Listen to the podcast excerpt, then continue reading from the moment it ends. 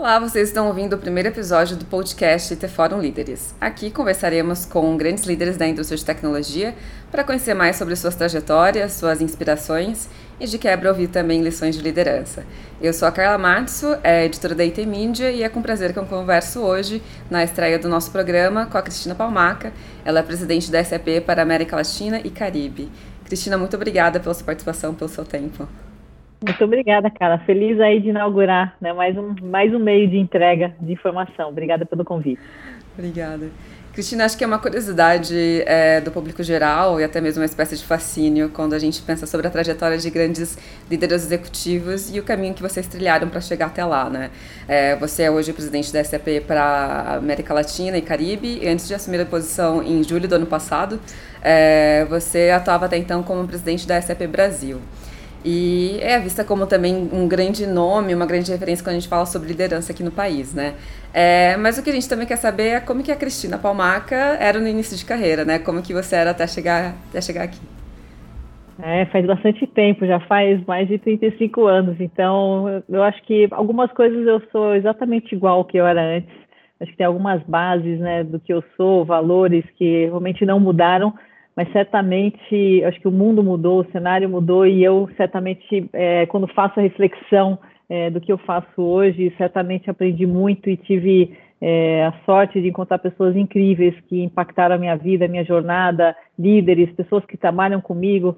E é, o meu foco sempre foi em como é que eu aprendo né, com as pessoas que estão comigo, sejam né, na, na, liderança que eu posso estar olhando inspiradora, sejam líderes que eu não admiro e aí aprendo a não fazer aquelas coisas, né? Também tive algumas situações ao longo, ao longo desses 35 anos de, de trajetória, mas eu acho que no final a gente, a gente é, é conhecer é, e, e, ser um pouco melhor do que você era antes, acho que isso é, é importante, ter essa, essa reflexão e uma, um entendimento né, dessa jornada. Eu comecei a trabalhar muito cedo, comecei a trabalhar com 16 anos, e trabalhei em, em, grandes companhias, né, poucas e grandes companhias, trabalhei na Philips, na área de Consumer Electronics, fiquei 15 anos, fui para a Compaq, que depois foi adquirida pela HP, é, fiquei 10 anos é, entre várias posições, inclusive os últimos três tocando América Latina, é, vim para a SAP, fiquei um ano, saí, fui para a Microsoft e estou aqui há quase oito anos de volta na SAP. E cada vez que eu reflito né, nessas passagens, é, eu acho que cada, cada momento foram importantes e os mais desafiadores foram que me ajudaram a, a crescer é, e, e, e, a me tornar uma executiva com visões diferentes. Então, acho que é um pouco dessa, dessa trajetória, cara, de, de fazer muitas coisas muito diferentes, é, ter coragem, ter, ter pego projetos, talvez em alguns momentos que eu sabia que eu não, não tinha capacidade, nem a competência, nem o conhecimento, e ao mesmo tempo correr atrás. Então, acho que essas coisas não mudaram muito nesses 35 anos. Quando eu assumi a América Latina, eu falei, uau, é, será que eu consigo tocar? E eu acho que dar aquele frio na barriga de vez em quando é importante. Então, tem coisas que não mudaram, mas certamente a cada degrau que eu fui, fui, fui crescendo, fui aprendendo, é, me fazem né, e me complementam melhor e, e, talvez me ensinaram uma coisa, cara, que cada vez eu conheço menos do que tem né, de verdade acontecendo. Acho que dá essa tranquilidade de seguir um aprendizado constante. Uhum. Bacana. Eu ia perguntar nesse sentido de como você foi assumindo e subindo esses degraus, né? É, antes de, de, tomar essas decisões, isso, isso exige certa dose de, de introspecção, de reflexão para você assumir com calma? Como é que é o processo para você? Eu sou bem analítica, eu sou bem racional. Né? Eu, eu, todas as decisões que eu tomei, é, mesmo quando eu tinha, é, tinha algum contexto que eu não tinha todas as informações, eu sempre paro e reflito muito do que, que essa nova posição vai me trazer, ou de novo, ou de desafiador, o que, que eu agrego. É, e eu sempre faço uma, uma, uma, uma, reflexão muito pontual. Né? Eu faço isso todo final de ano. Eu sempre gosto de refletir, olhar né, o passado para ver como é que a gente, pelo menos, é, faz algumas coisas diferentes no futuro. E para as mudanças que eu tive chance, que me, algumas oferecidas, algumas eu fui, fui atrás, é, sempre foi nessa perspectiva de entender o que, que eu agregava para aquela posição, mas o que, que eu não tinha e que me, me dava aquela, aquela, aquela sensação de que eu não estava pronta para aquela posição e o que, que eu ia ter que correr atrás, quais eram os elementos. Então, é, isso acho que é, é, o que é o bacana, a gente entender, ter muito essa perspectiva nesse, o que eu falo, self-awareness, daquilo que você é bom, como é que você é, é, corre atrás daquilo que você não tem de formação e ou garante que o seu time, na montagem do seu time, você tenha também refletido isso é, nessa composição. Né? Eu fui líder muito jovem, eu tinha 24 anos quando eu assumi a primeira vez um cargo de, de, de gerente, né, naquela época na Philips certamente naquele momento eu sabia nada né, de liderança, de como olhar diversidade, então realmente algumas pessoas apostaram em, em momentos que eu, de verdade, né, ainda tinha é, limitações né, de, de, conhecimento.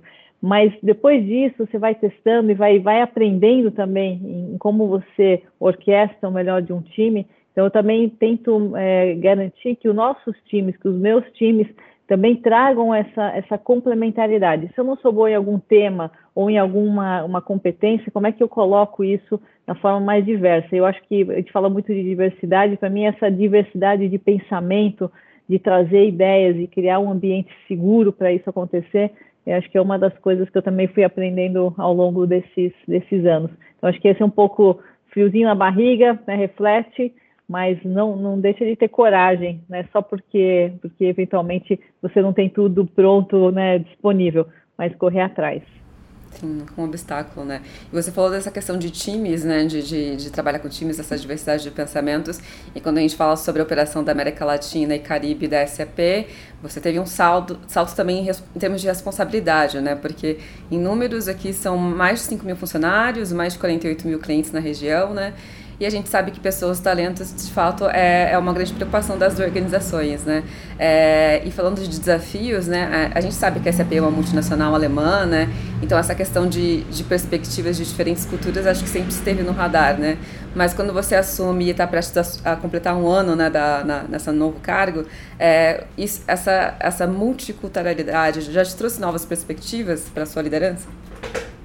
É, total. A SAP é uma empresa bem bacana, porque é alemã e a gente dá muito é, empoderamento para quem está no campo, porque tem um entendimento que, é, o, o que o, onde a, a, as coisas acontecem são perto dos nossos clientes. Então, a gente sempre teve muita autonomia local, é, não é diferente agora olhando a América Latina, né? na época que eu estava liderando o Brasil. Então, já começa por aí, um grande respeito é, da, da, diversidade cultural, da diversidade né, dos, das diferentes países, é, idiomas, então a gente sempre teve um respeito muito grande. Eu falo que diversidade o, o, é, de, de, pode ser de gênero, né, de idade, racial, ele passa por um pilar que é o respeito, você respeitar como a pessoa é. Então, respeitar uma, uma, uma outra nacionalidade, uma outra forma de pensar, uma outra cultura, acho que esse é um grande DNA quando eu faço essa, essa reflexão sobre por que, que diversidade é tão tão nativo dentro daquilo que a gente faz dentro da SAP. Então, a gente tem vários programas que focam o tema, que colocam né, luz em alguns, algumas preocupações que a gente tem, que a gente tem, quer acompanhar e quer sempre fazer melhor, mas acho que passa por isso. Indo para a América Latina, a gente é, olha isso como uma grande região, a SAP é dividida em sete regiões, então a América Latina é uma delas. Então, a gente é, representa é, um, um, bloco de, de países, mas é um, são culturas completamente diferentes. É, então, você olha o que a gente faz e, a forma que a gente né, atua no Brasil é muito diferente do que você vai encontrar no México, na Argentina, na Colômbia, no Chile. É, a gente atua né, no Caribe, são, são perspectivas muito diferentes. Então, a, a, minha, eu já tinha trabalhado anteriormente com a América Latina, há muitos anos atrás, é, e certamente eu já reportava né, dentro do grupo da América Latina, então muito contato com as pessoas, mas a coisa mais importante é respeitar, não é tentar mudar né, a forma que cada um dos países enxergam ou atuam né, frente a uma determinada situação mas entender, respeitar e aprender com isso também, né? Porque nesse momento, você quando vai conversar com uma pessoa do México, tem toda uma hierarquia, uma forma muito mais educada de falar, assim como na Colômbia, e quando você vai na Argentina, é um pessoal muito direto e já né, traz né, à tona de uma forma muito transparente que se você não estiver preparado, você acha que tem um, um embate, mas não, é, é uma forma diferente. Então, eu acho que também garantir, por exemplo, que o meu time né, regional tenha essa diversidade é fundamental, porque ele tem que respeitar as culturas que a gente, onde a gente atua, os clientes que a gente atua, então a gente atua em, em clientes, nos, agora já somos mais de 50 mil clientes, são clientes de países diferentes, culturas diferentes, segmentos diferentes, então também tem cada um a sua peculiaridade. Então acho que é saber escutar, é, respeitar e tirar o melhor proveito disso, porque tem muita coisa bacana, né? A gente às vezes vem com preconceito que um país é melhor que o outro, é porque é grande, e às vezes você aprende, né, de, de situações muito pequenas, que é muito bacana, cara, nessa minha, nesses meses, né, viajando digitalmente, que também me abriu a possibilidade de visitar talvez países que eu talvez nunca iria ou demoraria muito tempo para ir. Mas, por exemplo, quando eu fiz uma reunião com clientes ou imprensa né, no, no Peru, é, na Costa Rica, Guatemala, não, não são lugares que eventualmente a gente vai com grande frequência, mesmo estando numa posição regional. E eles são ávidos né, de escutar o que, a gente tem para trazer, ávidos para falar o que, que eles estão fazendo, o impacto que geram naquela comunidade. E tem talentos incríveis em diversos países que eventualmente a gente não tem né, mapeado como os grandes centros urbanos. Então, acho que isso é muito bacana trazer esse conhecimento e, com isso, fazer com que a gente seja melhor como organização e como pessoas e como líderes, já que o tema aqui é liderança. Acho que esses aprendizados fazem com que a gente reflita como que a gente pode liderar melhor e aprender com esses talentos de diferentes culturas, idades uh, que estão espalhados uh, pela região. É, imagino que traga uma, uma perspectiva muito rica, né, sobre vários pontos, né? Exatamente. E falando sobre grandes responsabilidades, Cristina, é, como fornecedora de tecnologia, a SAP a gente sabe que ela está no centro da transformação digital de, de, seus clientes, né? Você falou 50 mil clientes para a região, né? E é uma grande responsabilidade, né? E a empresa, a gente que acompanha, a gente vê que a SAP tem mudado um pouco seus modelos de negócios para também acompanhar essas mudanças da, das necessidades dos clientes, né? E a gente sabe também que nuvem é, é uma grande protagonista aqui nessa mudança, né? É, nesse sentido, é, o que, que é força motriz aqui para a SAP, inclusive como organização né, global, é, para acompanhar essas mudanças é, do mercado e até mesmo estar atenta para esses eventuais modelos de negócios, né? E, e o que isso também é, cobra dessas lideranças né, de você? Não, é uma mudança, né, de, eu falo que esse é um grande ano de mudança, de aceleração da mudança do, do pensamento, nosso mindset, da forma da gente fazer algumas coisas. Esse ano a SAP faz 50 anos. Então, é, imagina que 50 anos atrás é, se formou uma solução inovadora para o seu momento, foi crescendo, foi avançando, foi né, expandindo né, ao redor do mundo, né, começou com cinco engenheiros lá em Waldorf, na Alemanha, e hoje uma empresa que toca quase 80% do PIB mundial passa de alguma forma por sistemas SAP. Então, imagina a magnitude e muito que você falou da responsabilidade que a gente tem. É, e por isso, quando a gente fala de foco no cliente, ele é genuíno, porque a gente está no core dos negócios das companhias. Então, não dá para a gente só falar e não, não praticar porque senão você literalmente pode colocar em risco muitas das operações que estão rodando, que dependem né, do seu core passando por sistemas da SAP.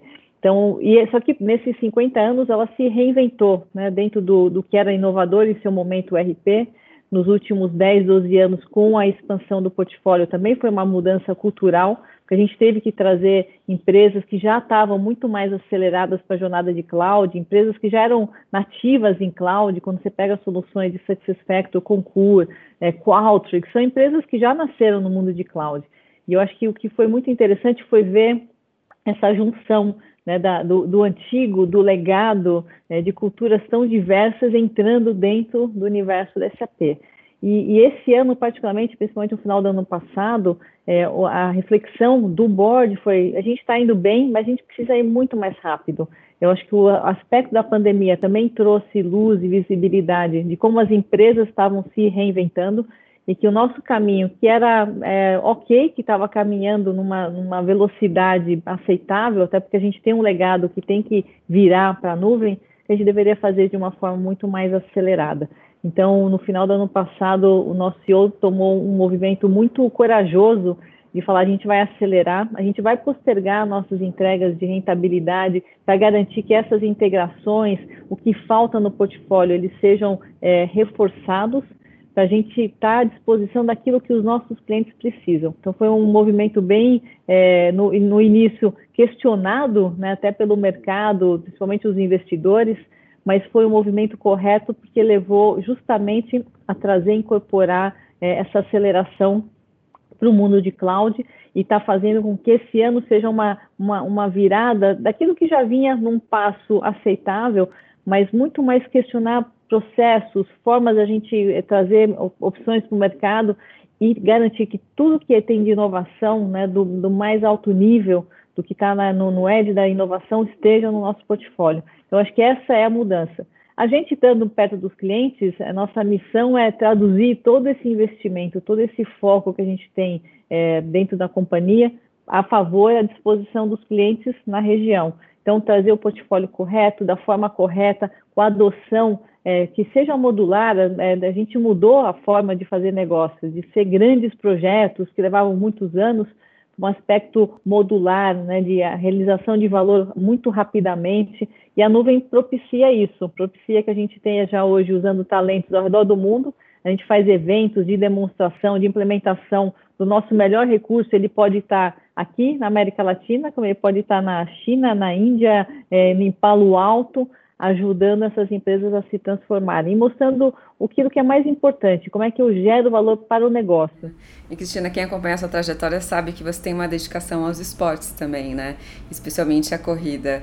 Eu li também a, em um outro artigo que você encara a corrida como uma espécie de terapia, né? É, e você já, inclusive, correu algumas maratonas. É, então, como, é, como é que é essa disciplina dos treinos para você? Como é que também é esse, essa, esse hobby, não sei se eu posso dizer hobby, né? Mas é uma, uma grande dedicação, né? É, como que isso também influencia o seu trabalho, a sua liderança, né? É como que beneficia você no final do dia. Exato. Eu, trabalhando mais de 35 anos, a gente, né, no começo, era todo mundo trabalhava e, e, ser um super workaholic, só trabalhar era sinônimo de sucesso. Né? Se a pessoa fazia alguma coisa diferente, era uma, um fracassado, não era uma pessoa comprometida. E o que é bacana é ver essa, esse novo momento onde as pessoas é, param e pensam também no, no, no, indivíduo, no ser humano, de uma forma muito mais completa. Eu corro há um pouco mais de 20 anos agora, comecei a correr, eu sempre gostei de esportes, eu sempre fui do mundo dos esportes, joguei muito vôlei, basquete, eu tenho dois irmãos, sempre joguei muito futebol, é, porque eu sempre achei que era uma forma né, de, de manter o corpo e a cabeça muito né, melhor oxigenada. Mas a partir de 2000, até como eu viajava muito, a corrida entrou na minha vida como também uma, uma atividade que é muito fácil. Eu ia viajar, colocava tênis, é, short, camiseta, top, e já, já tinha sempre a possibilidade de correr ou na academia dos hotéis, ou dependendo do lugar que eu ia, conhecer a cidade correndo. Então, tive grandes oportunidades de correr ao redor do mundo aí nas minhas viagens. E aí, depois de 2000, 2000 e pouco, comecei a correr um pouco mais estruturado, aí comecei a fazer maratona, e aí acho que aí foi um marco né, da maratona com a conexão do que, que eu faço no meu dia a dia, que é como é que o meu, como é que se você tem que se planejar, se você tem um traça um objetivo de uma maratona, você tem que planejar, você tem que ter uma disciplina, você tem que né, ter uma alimentação né, um, mais ou menos regrada, principalmente antes das provas. Você tem que treinar, você tem que a maratona é, é o objetivo, mas para você chegar lá, você tem que ter feito vários treinos, vários longos. Essa preparação é que é muito importante. E, e na vida corporativa é assim: você não chega numa reunião só e vai lá e né, despreparado. Você tem que se preparar, saber qual é o problema, saber qual é a mensagem que você quer falar e ouvir. É, seja num evento, seja numa reunião de negócio, seja com seu time, você tem que estar preparado, né? E quanto melhor preparado, não só né, tecnicamente sobre o tema, mas você preparado é, do ponto de vista humano, emocional, é fundamental, né? Porque a gente, nesses 35 anos, nem tudo saiu muito bem ou saiu tudo certo.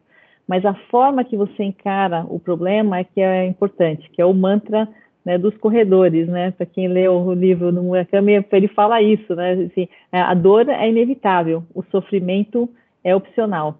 E a primeira vez que eu vi essa frase, eu estava numa maratona da Disney e apareceu, tinha um monte de plaquinhas com frases motivacionais. E no, quando você está lá no quilômetro 30, você sente dor, você está cansado, você se pergunta por que, que eu estou fazendo isso. E aí você tem que lembrar por que, que você está fazendo né, aquele seu esforço, o que, que te traz de benefício físico, mental, espiritual. Por isso que eu faço muita analogia da corrida com a meditação, porque eu nunca consegui meditar. Esse foi o primeiro ano agora na pandemia que eu consegui incorporar na minha vida. mas eu nunca tinha conseguido praticar. Aí eu falei, não, porque eu, eu medito correndo, e quando eu corro, eu realmente eu penso em coisas tão filosóficas como se existe vida após a morte e do que, que a gente vai comer na hora do almoço. Então, assim, se dá aquela viajada, resolvo problemas. Então, para mim é como se eu tivesse de verdade, né, no momento né, desconectada do, do presente e me conectando comigo mesmo. Então, eu faço muito essa analogia, até porque as corridas longas, elas têm muito tempo para ficar comigo mesmo. Então, acho que é um bom momento dessa, dessa reflexão. E o mundo corporativo é isso. Você tem que estar preparado, você tem que ter um objetivo, você tem que, né? E a, e a corrida, apesar de parecer individual, é um esporte em, em grupo. Que você, eu tenho minha, minha, minha, assessoria que me suporta, o pessoal de casa que me suporta também para minhas saídas. Então, no final do dia, é que nem a nossa vida corporativa, que nem liderar uma empresa. E eu acho que a, as pessoas têm que encontrar essas válvulas de escape. A gente começa a falar agora mais abertamente de saúde mental. E a gente já tem falado isso em saúde mental na SAP. A primeira vez que o nosso CEO foi no palco de um grande evento nosso, que é o Safaya, falar de saúde mental, foi 2016, 2017. Eu falei, o que, que ele está falando, né? Assim como mostrando que essa era a próxima preocupação que a gente deveria ter dentro da SAP. E eu falei, exatamente o que é isso, né? E comecei a estudar os impactos, né, do estresse, de burnout.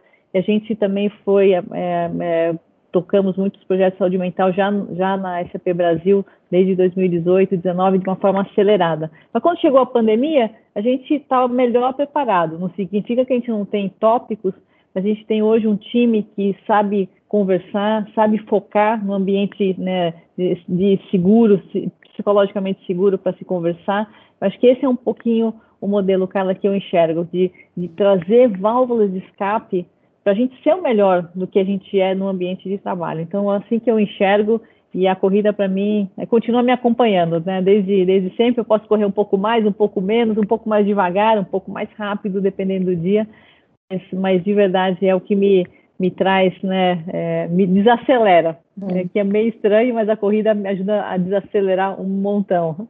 Bacana.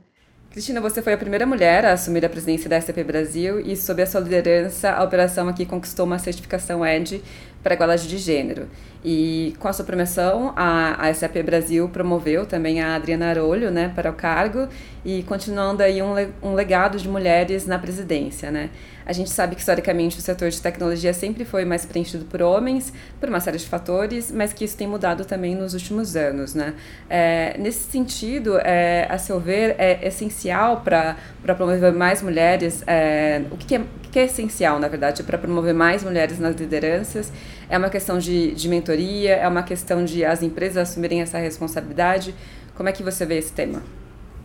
É, você tem que ter, na verdade, a gente sempre se preocupou com o tema de gêneros há muitos anos e você tem que garantir que você tenha uma boa presença em todos os níveis, né? desde a entrada, mas garantir que os passos né, que vão acontecendo e todos os estudos mostram que, principalmente para as mulheres, quando vai afunilando né, entre gerência, diretoria, vice-presidência, o número de mulheres começa a diminuir. Às vezes a base até começa boa, é, começa, né, as pessoas que saem hoje na faculdade são muito mais mulheres né, do que homens, então a base, é, ela até que sempre foi muito bem populada, mas é, os estudos mostram que vai afunilando e, a, e as oportunidades não vão é, acontecendo.